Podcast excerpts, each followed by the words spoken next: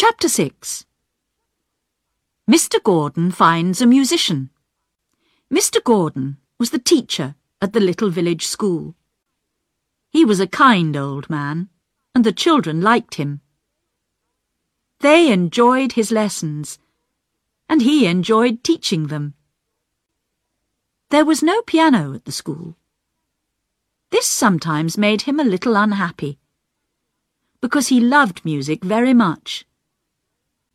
But he sang with the children. He filled their young minds with songs and stories.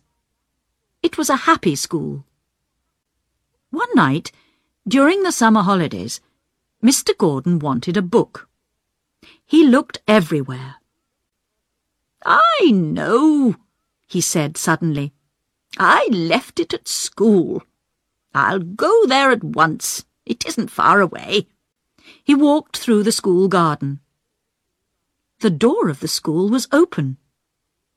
He felt in his pocket for the key. It was not there. Oh dear, thought Mr. Gordon. I forgot to lock the door. Now somebody is in the school. Perhaps it's a thief. What can I do? Then he heard the music. Tony played the same line of music again and again. It was not easy. Prestissimo, said the words at the top of the page. Very fast. His fingers flew over the keys. Mr. Gordon stood and listened. There was a happy smile on his face. Then Tony stopped playing. That wasn't right, he said to himself. He looked carefully at the little black notes on their thin black lines. The left hand goes like this. Mr. Gordon spoke. And the right hand goes like this. Tony turned round. His face was white. Don't tell the police, he said. Please, I haven't stolen anything. I haven't done anything wrong. No, no, of course not, said the teacher. But who are you? What are you doing in my classroom? And how did this piano get here? Mr. Gordon visited the farm and talked to Mr. and Mrs. Wood. Tony is very special, said Mr. Gordon. I have been a teacher for forty years, but I have never met a boy like Tony. He must have music lessons at once. Then he must go to the College of Music in London. He needs to work with other musical boys and girls. But his mother and father are poor, said Mrs. Wood. They can't pay for music lessons. They can't send him to college. They have five small children at home. Tony sends them money every month. I can give Tony his first lessons, said Mr. Gordon. I don't want any money. I'll be very happy to teach this wonderful boy. I feel... Oh, how can I explain it to you? This is a very exciting time for me. Last night I came to school to look for a book, and I found a musician. But Tony learns very quickly.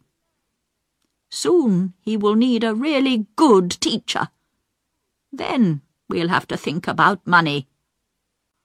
Perhaps Tony can go to the College of Music in the daytime and work in a restaurant in the evenings. No, he can't, said Mr. Wood. Suddenly his face was red and angry. Tony is a good boy. He's like a son to us. His father is poor, but we are not. That's right, said his wife. She was usually a quiet woman, but her eyes were bright and excited. We will send Tony to the College of Music, she said. Tony knew nothing about their conversation. He was cleaning Mr. Wood's new car when Mr. Gordon visited the farm. But that visit changed his life. Mr. Wood had a quiet talk with him later. Mr. Gordon wants to give you piano lessons, he told Tony. Tony's eyes shone like stars. Then he shook his head. I haven't any money, sir, he said. Mr. Gordon doesn't want any money.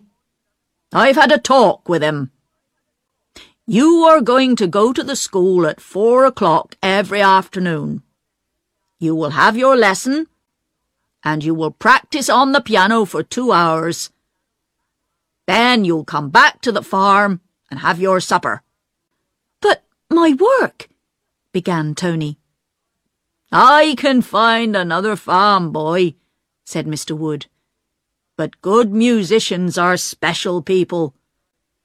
Give me three tickets for your first concert, and I'll be happy.